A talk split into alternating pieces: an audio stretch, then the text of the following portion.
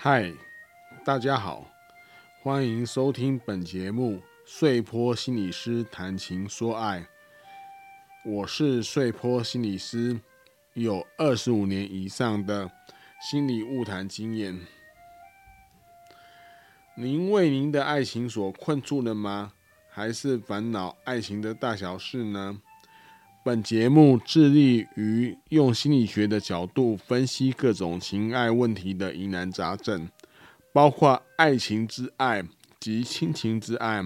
希望在这里能把模糊难解的心理感受显现出来，并提供适当的对待方法。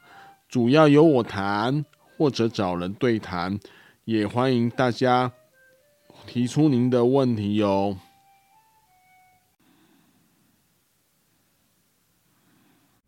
各位听友，大家好，今天我们又来到了碎波心理师谈情说爱的时间。我们仍然要解析两封信，但今天有一个不同，就是我们特别来宾小玉的妈，好，以及这个是就是换成小玉二号。我们现在就请小玉二号帮我们，你自我介绍一下，给给跟我们听友打声招呼。Hello，大家好，我是小玉二号啊，我现在十五岁，那就是上这个节目来表达一下我的意见，我的看法哈。是。好，我们第一个呢是 A 先生的来信。对，等一下，等一下，等一下。太快了吗？对对对对，我那个我还要 问你问题呀、啊。是的。就是你怎么有这个时间来参来来参加呢？你可以老实的跟大家说，没关系。因为我会考完了，我超闲，我闲到发慌。哦，是。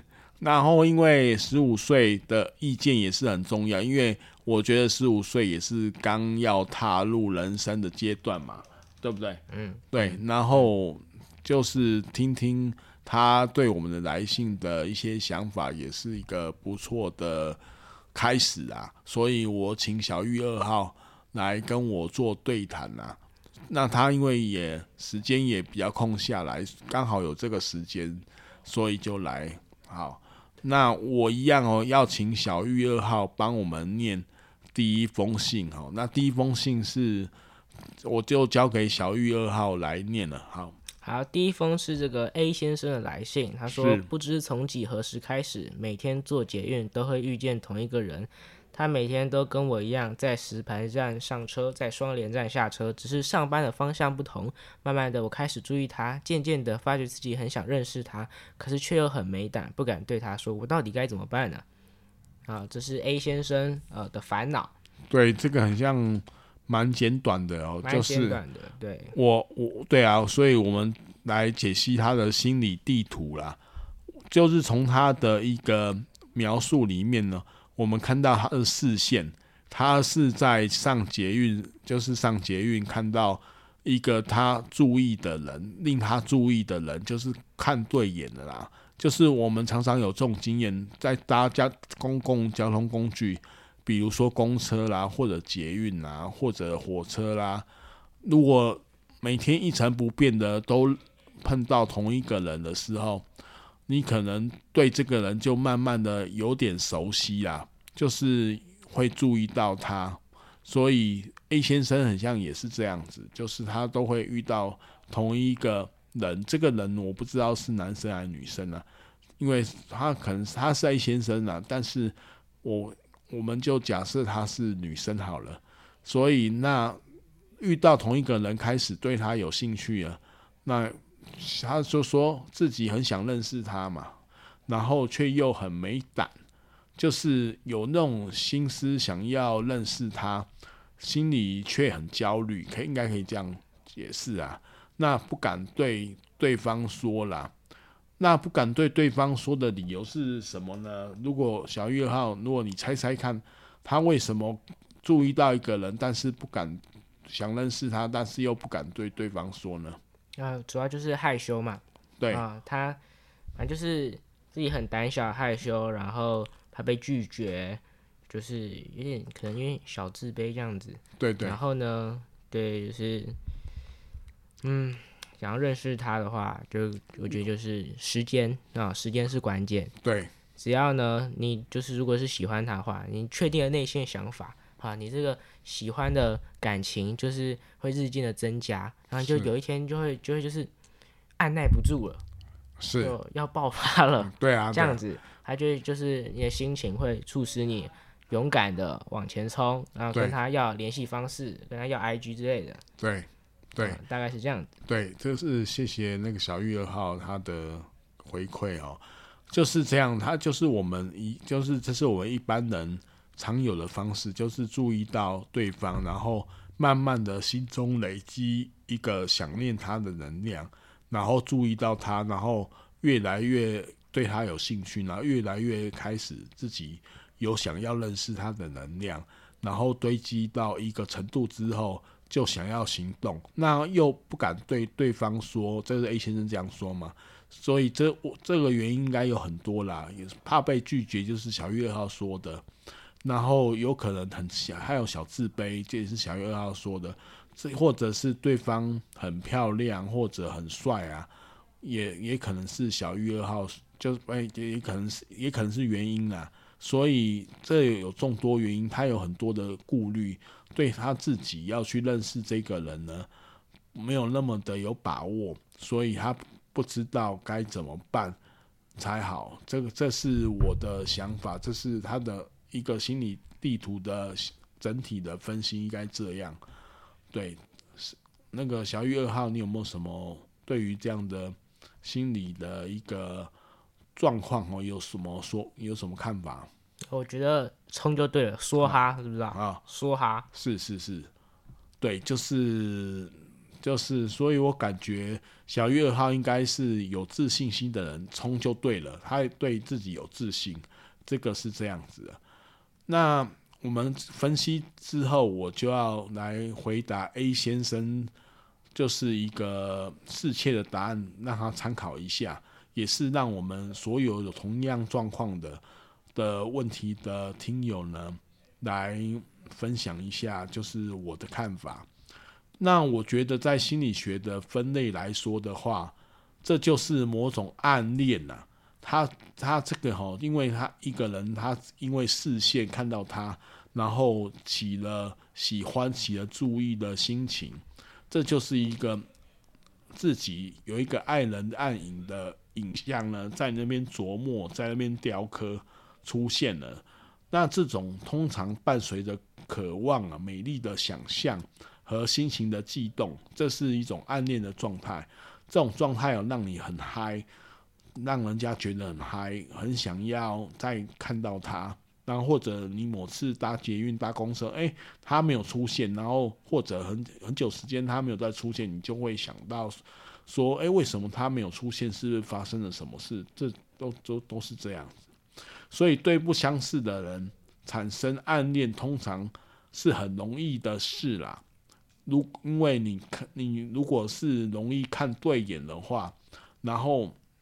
那个有一个这样的机缘的话，就同暗恋是很容易发生的。但由于没有实际跟这个人交往，所以因此这种暗恋的主要成分呢，是来自于个人的单纯内心的想象，也就是说一种内心的投射啦。如果用比较专门的心理学术语来讲，就是你看到这个人喜欢他，然后你就会想象他可能。个性是怎么样啊？他的家庭是怎么样啊？他可能是怎么样啊？这些都是你想象出来的。那这些想象并不是来自于他的讯息，实际的讯回馈给你的讯息，而是你自己在心中琢磨他的影像。这是一种投射，心理的投射，也是一种单纯的想象。那下一步该怎么办呢、就是有两条路啦，应该是嘛？有两条路哈，可以去做。一个就是他说的要，就是或者小玉二号刚说就冲啊，就是要去认识他了。那有一那另外一条路，就是在这种自嗨的心情之下，就就就享受这种自嗨的心情，然后把它放在心里面了。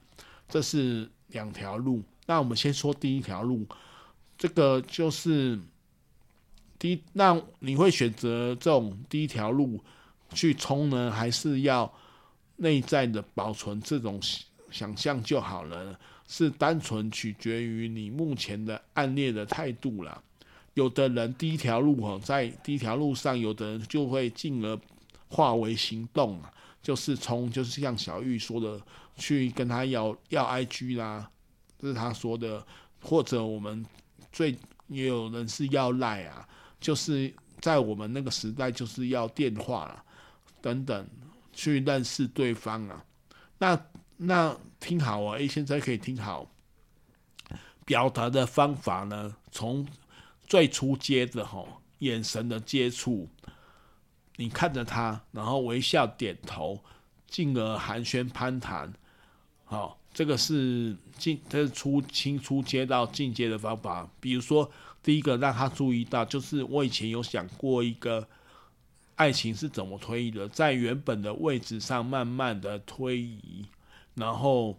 慢慢的用一些可以容纳在你们两个人氛围的事情，你跟陌生的对方可以容纳的事情，然后跟他微笑点头啊，眼神接触，让他让他知道说你在注意他。那有的人就可以 catch 得到，有的人就会稍微晚一点，就是有一个可以谈话的认识的机会开始啊。那如果你很害羞的话，你也可以用递送纸条这个找方法啦。递送纸条表达想认识的意思，或者表示，或者从别的话题表示说：“哎、你这个包包是哪边买的啊？”我不知道这会太老套，就是我很喜欢这个包包。小玉号不知道会觉得这种方法太老套。我觉得还好吧，就是。像有些人也可以跟他说：“哦，你的鞋子很好看诶。”对对对，哪里买的这样子？对对对对，嗯，就是用这种话题啊，想知道在哪边购买啦，等等这些均可，就是有一些制造一些话题可以去询问他，然后把话题延续下去。那有的人，那这是第一条路，就是如果你要冲的话，你不要马上就写一个说我爱你，我喜欢你哦。常常会把人家吓跑。你要从最可以容纳在你们两个人的关系上去，最就是的行动开始，而且这个行动要很很为很为有点像投石问路。就以前我我记得我有一集有讲过，就是投石问路，那对方有意思，他回会回来，就可以继续的下去。也有可能对方没有意思啊，那你也要。接受啊，这就是一个风险呐。就是这个是我们所要认识到的。我们知道要冲的话，事前就要认识到会有被拒绝的风险。那第二条路呢，就是就是你就欣赏他而已。因为第二条路是说，就是有可能没有那个条件去认识他。比如说，你就要离，其实只剩一个礼拜就要离开公司啊。不会再做捷运啊，或者是你已经有男有伴侣了，有男女朋友，很可能啊。所以说知道这种，所以很多人知道这种暗恋的情怀呢，就像那个下雨之后的彩虹，下雨的彩虹呢，可遇不可长久啦。那把它当做生活的一种点缀啦，在日记中写它，或者爱情回味的去回味它。然后默默的领受美丽的悸动就可以。这是我对第一封信 A 先生的回答，就是你有你有这个有两条路可以让你选啊，你可以冲，然后这个冲的方法就是刚刚我讲的哈。那第二条路就是把它典藏在心里面，这是这是选择啊，没有哪一种好或者哪一种坏啊，单纯看你的自信跟你的暗恋的态度。是这样子，这是我们的第一封信。那现在我们要进行第二封信的解释哈，第二封信的解析啊。那我们也还是请小玉二号来念念第二封信。嗯，OK 啊，第二封信是这个花花啊是来的。他说呢，我的男朋友在五十岚工作，他们店里有一个女生。之前那个女生都是另一个女生载她回家，可是因为她最近要考试，所以换我男朋友载。可是我听到很不高兴，为什么要载她？之后我问我男朋友干嘛要载她，我男朋友就说因为他家住很远，而且晚上回家很危险。我听了很不是滋味，虽然他说不会怎么样，可是我还是会害怕。这样子，然后。是这个他的他的信好像就这样子嘛？是的，是的，那这样的信就这样结束了。那刚刚其实我忘记先问你，念了这封信之后，你的想法或者你的感觉是什么？我先问你，他为什么会害怕？他为什么会害怕呢？因为这封信的结尾说他是的，他说会害怕嘛？对，他怕什么呢？他就是怕失去她男朋友，他就是呃，怎么说呢？呃，可能对自己有点不自信。对啊，大家也可能他他们他跟男朋友信任有点问题。对，但是我觉得他信任呃他的这个想法是非常的有道理啊、呃。我是觉得说这个孤男寡女在车上，嗯啊、呃，就是这个化学反应容易发展关系嘛，容易发展关系嘛。这个孤男寡女，其实 年轻人嘛，这个是是是的，所以呢。啊怕就是，我觉得解决方法嘛，就是可以，我觉得直接跟她男朋友当面谈谈谈一下。那要怎么直接谈？就是就就把他拉过来，跟他说，我就是很不爽啊，我很不爽你载那个女的啊，因为我觉得她有点可能有点绿茶。那会不就这样直接、哦、直接讲，直球对决，就对，直球对决，不要怕。对，虽然直球对决是一个方法，但是很有可能她男朋友说，就内心里就会孤冷。我早知道就不跟你讲，我在我会在这个女朋友，这个是不是这样就地下化了，更危险？会不会这样子啊？我是觉得这个风险也是有，可是呢，如果他没有这个勇气，对，这个危险会更大，对，自己位置可能就不保啦。是，对，这样子，所以直球对决还是。不然就是对，还是一种方法，嗯啊，还是可以考虑一下的。好，那我哈，我自己有整理一些方式、一些解析跟一些方式，你听看看哈。然后就是我想对这个花花嘛说哈，这是典型的吃醋啦，就是你会，这是人之常情啊。因为这是因为有伴侣嘛，都是都会担心我们伴侣喜欢上别人，或者在某个机会、某个场合之下喜欢上他别人，这是就会吃醋嘛。那吃醋它有两个要件，这是我认为的，就是因为我们对我们的伴侣有有爱情爱情嘛，就是有感情有对他有爱，然后还有我们感觉到有一个不安全的危机感。这两项才会吃醋，因为你对他有爱，所以再来加上你有感觉到一个不安全的危机感，才会吃醋。吃醋的人表现出来给对方，常会让对方感受到被质疑与指责。就是就是我刚就是像小玉二号讲的，如果直球对决的话，他有时候就早知道不要跟你讲的这种内心话，就会在他心中转了。这反而容易让对方觉得早就是说我早知道就不跟你说。有一个女，我们公司有一个女生要考试，所以我会载她回来。可是你要思考一下，她会跟你讲，就是她坦白啊。所以遇到的时候，遇到吃醋的时候呢，我觉得首先要头脑清楚的知道。你你要认知到你自己跟花花跟你的男朋友是一个整体的单元，这以后有可能成为生命共同体啊。那这是你是整体的单位，是呈现在你们两个人面前的。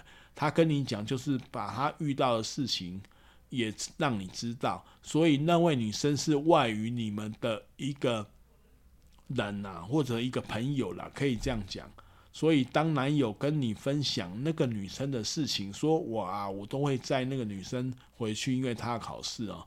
你可以先称赞，记住我要先称赞男友的绅士行为，以及对你坦白和信任，要称赞他，他才会觉得讲这个事情讲对了。切勿不要开始就打他的头啊，然后说你怎么可以载他？你你不是有女朋友的人。这样，若你开始把你的怀疑表现出来，然后怀疑他的忠诚的话，然后这个怀疑就容易破坏了爱情啊。这个在以前的我们的 podcast 有讲过，就是怀疑是不能存在于爱情的，这是一个希腊神话故事，也有这个这个桥段呐，啊，所以因为当你怀疑的时候呢，就会把你的男朋友推开来，破坏了这种一体的你跟他一体的单元，这反而让男朋友了跟这位女生的距离有可能会拉近啊。那第二步，再适时的告知他你吃醋了，因为你就说你很。不，你很担心他可能会被吸引啊，等等之类的状况。你的那个，那如果你们爱情强度够的话，他就会可能会问你啊，那你要我怎么做？哈，那你就可以要求他，你就说要能有一半的次数拒载对方是一这个可以啊。好，你可以提出要求，但如果是男朋友问你的话，我要怎么做？哈，或者要他。在考试完后，不要如此再载他了，或者等等等等，这都是可以的做法，就是看你们两个人在讨论再怎么做。那其他你或者是你适时的在饮料店和你的男朋友一起现身手牵手，然后晒恩爱，这都这是我们传统的做法，就是宣示我们的主权，显示自己跟男朋友的关系都是可以做的。这是让对方知道说他已经是名草有主了，所以不要去对他有心有那种存有一些念头。好，这这个是这样子。那如果花花的促进，如果以上的方法你能够未消除的话，那么找个好朋友倾吐讨论都是不错的状况了。但是如果你倾吐讨论之后，你还是觉得还是觉得。很不安心的话，我倒是建议你可以进行心理咨询，然后去跟心理师谈一两次的咨询，看一看是不是这种不安全感、对人的不信任感的根源是什么啊？然后由他给你一些意见哦，然后讨论出来，看看是要怎么办，是不是存在在每一段关系中，是不是一种常态啊？这个就可能跟你自己有关的。这是以上我提供的方法了，哦，这是对，我不知道小玉二号点点头哦，他我不知道你他有没有什么，就是你有什么有没有什么意见？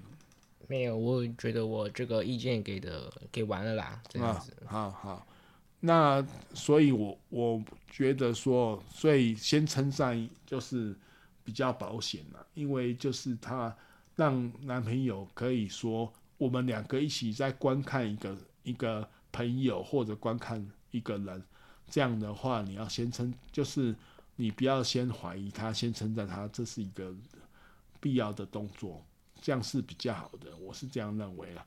好，那我们今天这两封信呢，我们就解析到这边哈，我们大家说拜拜了，啊，就一起说吧，啊。对对，好，那我们就下次再见了。好，大家拜拜，拜拜。